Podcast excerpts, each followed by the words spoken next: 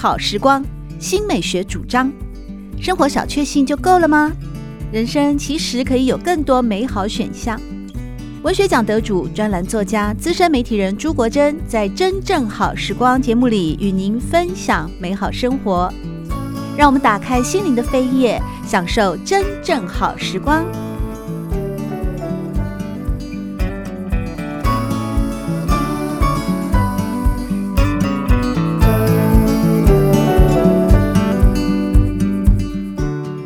好，欢迎来到真正好时光的节目里，我是朱国珍。在今天我们邀请到的是第五十五届国军文艺金像奖文字类短片剧本金像奖的得主啊，周怡庆上校来和大家呢一块儿分享他的得奖作品《老宅》。这部作品呢，大幅改编自金门三七事件，内容讲述一位嗯。义务役的预官排长哦，一向呢都是在人生胜利组，求学很顺利，各方面的成就都很顺利的一位排长，自愿分派到了外岛的前线去服役，但是呢，在自尊心的作祟之下，罔顾了资深士官的意见，因此。犯下了错事，而最后呢，也是这位老士官协助善后。周怡庆希望能够借着这部作品，向风雨如晦年代从军报国的前辈们致敬。整个剧本在阅读的时候，不但像小说一样的流畅，同时也处处充满了人的味道，非常的温暖，非常的感动。而这份感动，不仅仅是作者的创作热情。在剧本里面有许多伏笔与巧思呢，其实也是我们金像奖的作者周怡庆，他试图透过文字保留时代的印记。而这些伏笔又是什么呢？应该说，我们这个年代会看得懂，但是我们这个年代看得懂，不代表下一个世代或下两个世代会看得懂。这什么东西呢？就是义务役的年代。对对，六十七年是，诶，不能说六十七年了，民国一百零三年前都有义务役当兵。不管你是台大毕业的还是你是国中毕业的，你都得去当兵。没错。对啊，那他台大历史系毕业，他还是得到部队去服役。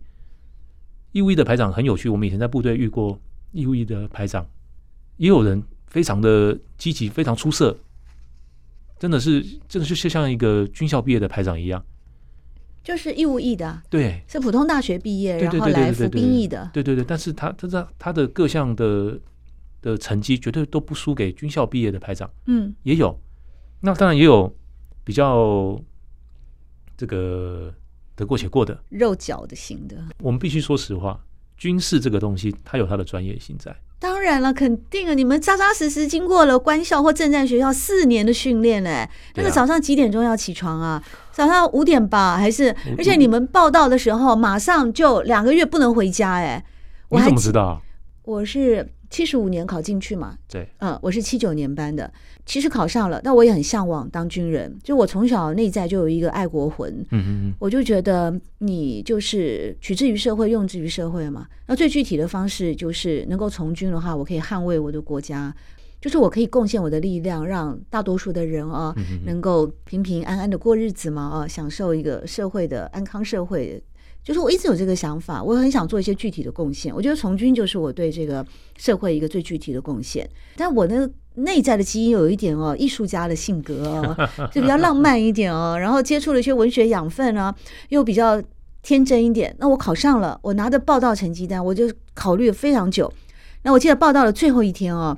我就到了你们那个学校去，我呢拎着行李，我在想，我这一刻如果报到了，我就进去啊。我不知道我的人生会怎么，因为那时候也没有 Google，没有网络，也没有任何人有经验跟你讲，我只能进去遇到谁我就问谁嘛。我就首先问遇到了一个一个学长，好帅哦！反 正我觉得所有穿制服的、穿军服的男人都帅的不得了。我那时候才十八岁，我说我请问你现在是学长吗？你几年级？他说我大四了。我说那你已经快毕业了，你在这边念完四年了。你觉得这个学校有自由吗？你知道他怎么回答我吗？他说：“嗯，自由，自由在你的心里。”他说：“自由就在你的心里，只要你的心自由，你到哪里都自由。” 他就这样回答我，我说：“好悬，这是一个哲学的命题。”然后被他那么哲学式的回答，然后我就好吧，继续第二关，我就嘣嘣嘣就跑到了那柜台，我准备要报到了。我就问他们，我我要来报到。他说：“就差你一个了，你的同学全部都进，因为大家都考上，都马上去报到，免得没有学校念了嘛。”我说：“等等，我问你们，我现在进去以后呢，我什么时候可以回家？然后他就说回家没有回家这件事，你现在进来两个月受训。啊！我就哎、欸，我好不容易那个高中三年苦读，我们从小那个九年、嗯、呃多少年国教这样一路上来啊！我那两个月要干嘛？干嘛操练啊？干嘛？然后我说：“啊，你们住的房间，我一直想以为是套房，我说没有、啊、同铺。”对，反正那时候我的想象就完全粉碎了我的一个这种俗世里面的安逸生活的那种想象，我就这样就开始觉得怎么办？所以最后那一刻，我就说：“那对不起，我不要报道了。嗯”啊，这个很难考哎、欸，然后什么什么的，嗯、我就说对不起，然后我就这样头转了，我就走出去了。所以我大概知道那个过程嘛。那人生有时候很多的选择啊，就在一念之间。要不然我现在就是我们宜庆的学姐了，是吧？是。我就不能不敢这样子嘻嘻哈哈跟你聊天了。啊，你这么严肃吗？真的啊，以前的那个很分明的学长、学长学弟制。哦，你看我们那个所谓自由的外面的糜烂的大学就没有这些分别。呃，后来我就选择了普通的大学去就读了。那我要讲的也就是说，嗯、呃，其实呢，在这次的老宅的剧本里面，确实有好多也让我回回到了我们。小的时候，或我们啊几十年前的那个时候的一个两岸关系也好啊，那个时候的国家的处境也好啊，在当时呢，其实也是有像老宅这样子的。一九四九年，它就是一个时代的对巨大的变化，对，没有人会预料到自己在那样的一个巨大的时代的漩涡里面，你整个人的命运就被改写了，包括老宅，包括我的亲生父亲。也是这样，就来到了台湾啊，然后后来就在这边落地生根了。那透过了这次老宅的剧本啊，其实也唤起了我很多的关于那个时代的某些记忆。而且那个时代里面，像刚才怡庆有提到说，老兵啊，生活很容易满足，唯一想念的可能就是父母亲啊，就想回家了。对，想回家。但是你看当时的那个情势，这个愿望大概也难以达成。那最后能够怎么去？很高尚的精神，就是最后一刻能怎么帮助人，嗯，就帮助人。包括老宅在这个剧本里面，他最后就帮夏排长扛下了所有的罪。那夏排长怎么就这个时候就愿意让别人帮他顶罪了？这个这个人物的心路历程，在这个时候也他就，发现了这个他真的这个军事素养还不够了。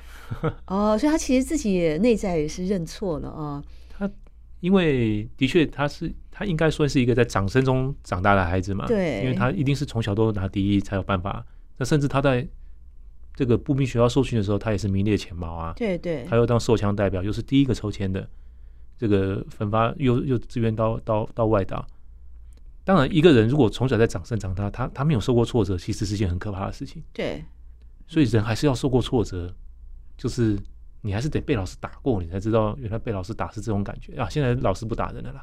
对，不能打人。对，啊嗯、对，就是你，你要磨练过，你才会知道说哪些事情是不能越界的，哪些事情要掌握分寸的，啊、呃，哪些事情是不能意气用事的。对啊，那所以说课本上教会你的，跟实际上你碰到的永远都是两回事。对啊，对。那你在课本上学到你怎么当排长，跟你实际上到了部队当排长，当然就是两回事。哦，所以说这是一个，我觉得这是一个还是个蛮有趣的对比啦。嗯，对，有蛮有蛮有去对比？就是你不管你不要不只是太大了，不管你是哪一个学校毕业，你到了部队来，你还是要得从零开始。嗯，你你不会是因为你除了大概除了拿破仑以外，没有人会是军事的天才。哦，拿破仑真的是军事天才啊！他自己说他是，他是啦，他二十几岁当将军啊，他他他他是他是军事天才啊。嗯，这个军事的专业性就是在你在不断的碰到事情，在处理事情，再去。对照你所课本教你的准则，告诉你的这些东西，这个作战记号告诉你的东西，你才知道说哦，事实上他会这样写有他的用意。嗯，这个包含连师长告诉他们要要提示他们该怎么注意什么事情，其实师长也有用意，你要自己去碰。嗯，呃，不是我什么事情都告诉你，你你你要要自己去想啊。对，很多事情其实我我这也是一个很可怕的事情。其实哈，就是从小读书读读太好的人，嗯嗯。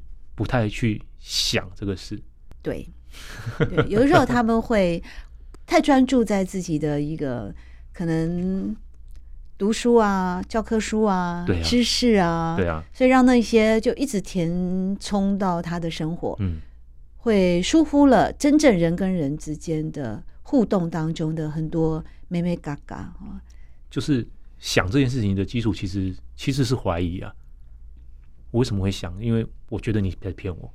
嗯，那那但是你在课堂上，你的老师在课本上写的东西，你你把它读进去，老师教你的东西，他不会骗你啊。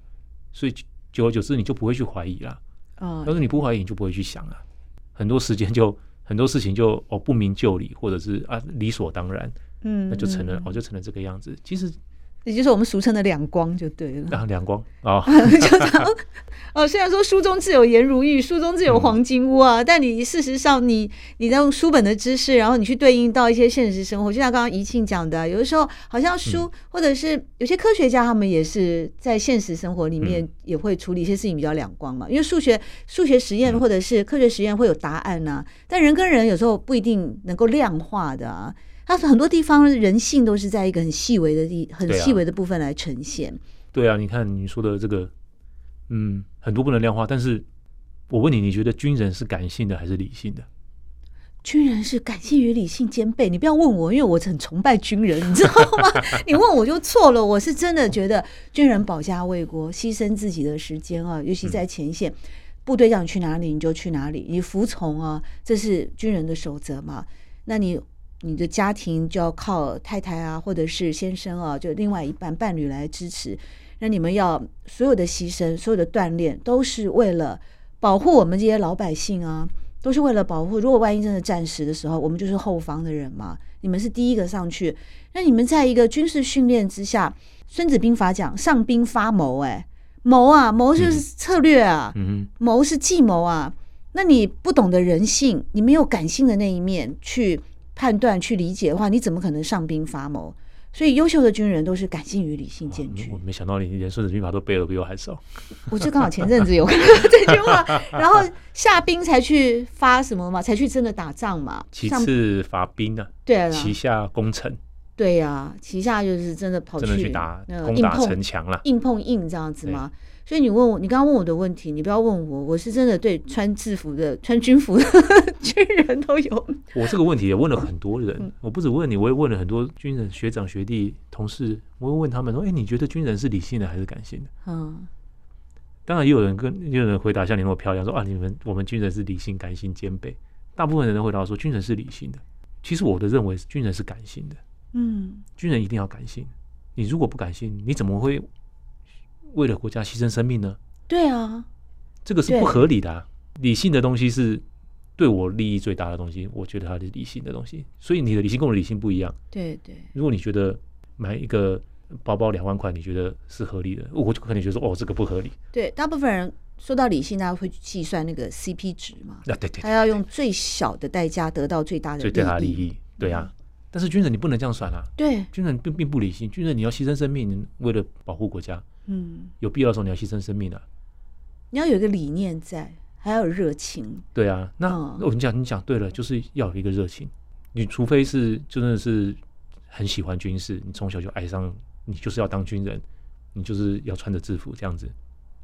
否则这份工作如果没有热情的话，你会做不下去的。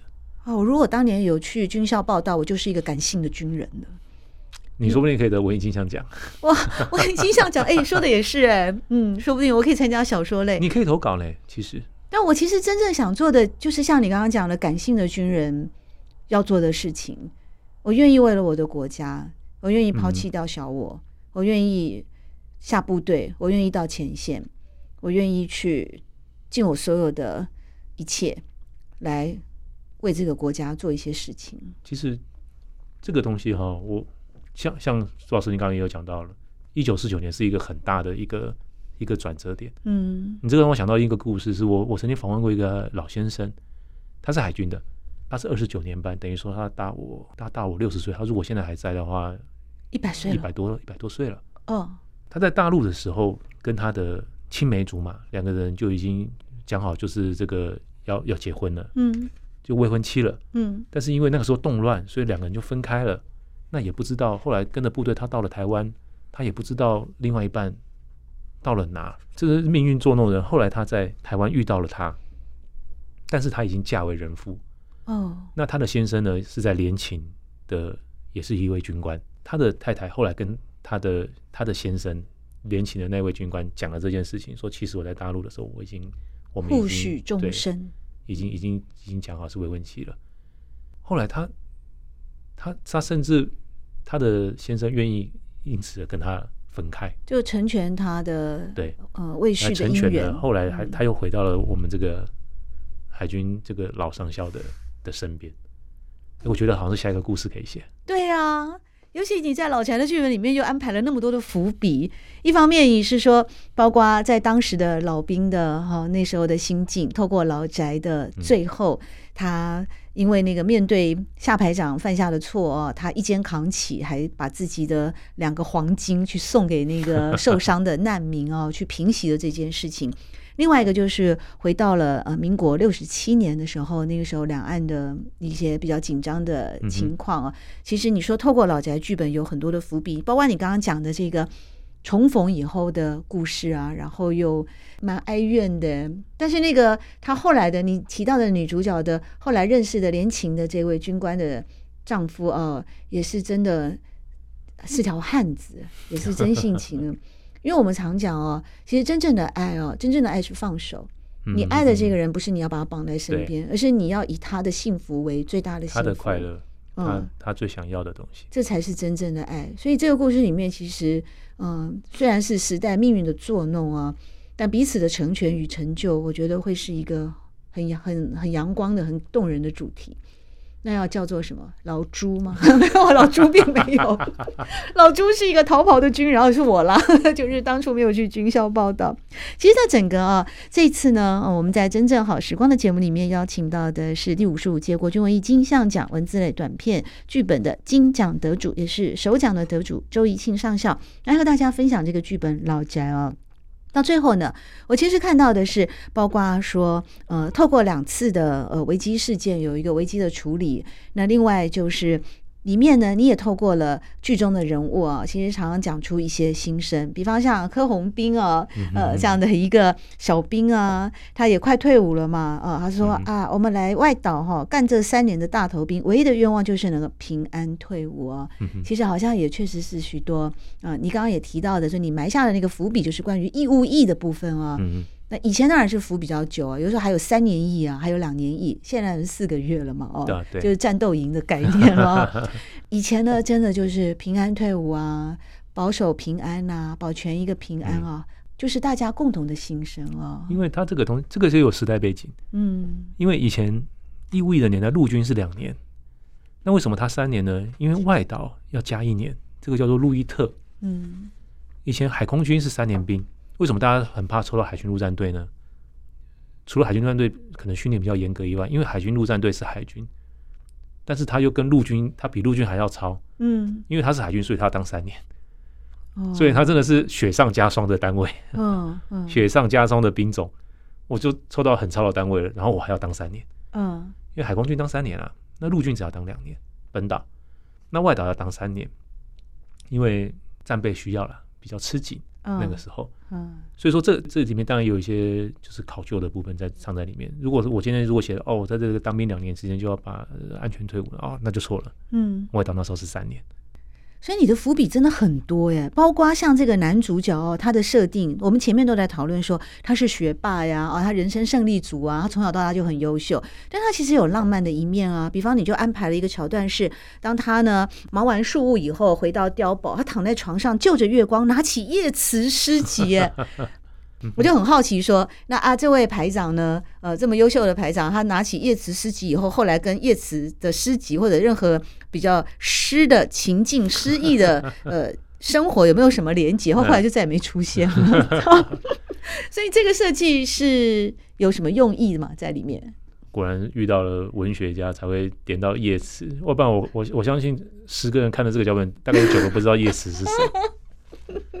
叶慈是英国很有名的浪漫派主义诗人呢、啊。其实我没有读过叶慈的诗，我要讲实话。嗯，我看诗我都还在看《唐诗三百首》，我觉得《唐诗三百首》就看不完，看不完，那是经典，每一个都值得回味。对啊，那个那个就看不完。对，那为什么我会写叶慈呢？并不是我要卖弄学问、卖弄文文学，因为我印象很深刻是齐邦媛老师的《巨流河》。嗯。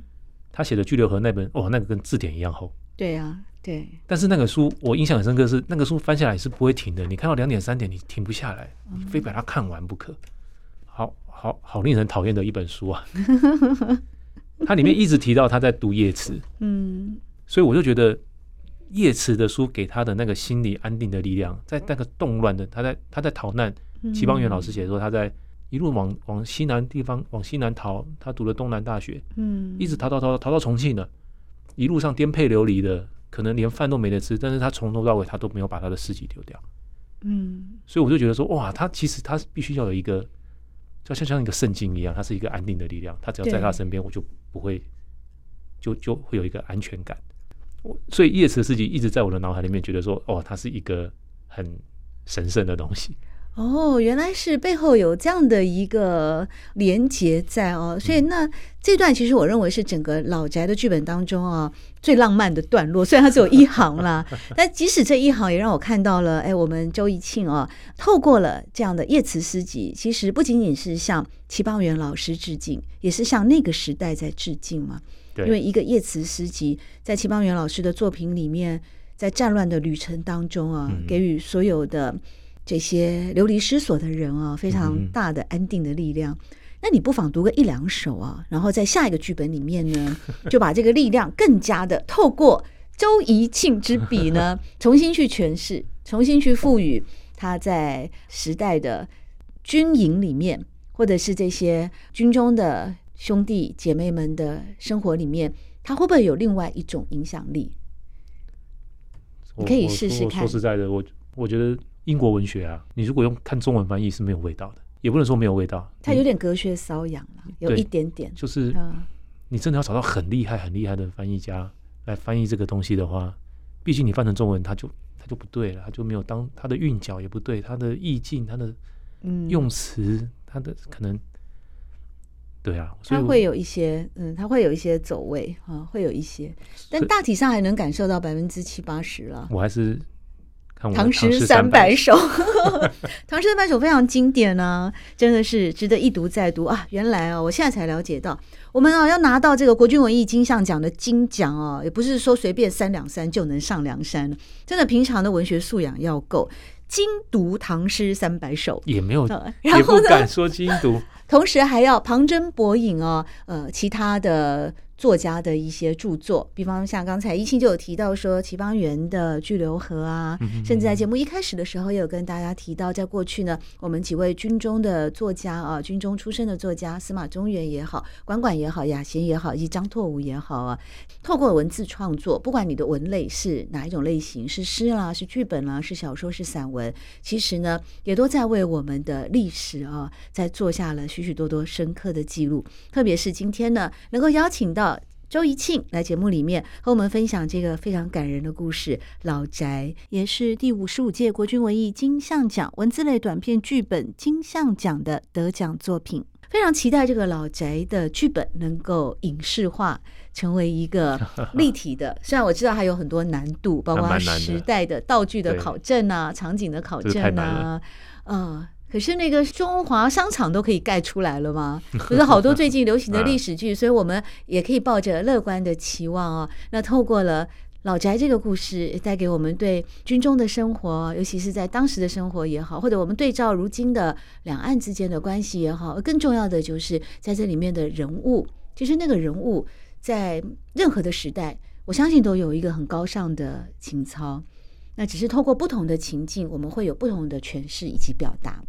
很开心的能够透过老宅呢，也让国珍我在这一次的阅读经验当中有了更深刻、更动人的体会啊！再次谢谢我们周怡庆来到节目里面和大家分享，谢谢怡庆，谢谢老师。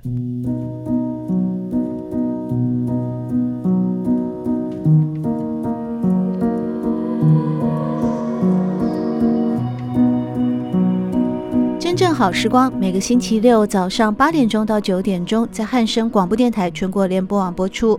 节目在广播频道播出之后，也会上传到汉声广播电台的官网。在官网当中，您可以在经典回放的单元里搜寻“真正好时光”，随时收听到国珍为各位制作的精彩内容。喜欢朱国珍制作主持的《真正好时光》。欢迎您订阅、分享或留言，随时保持互动，一起共享美好生活。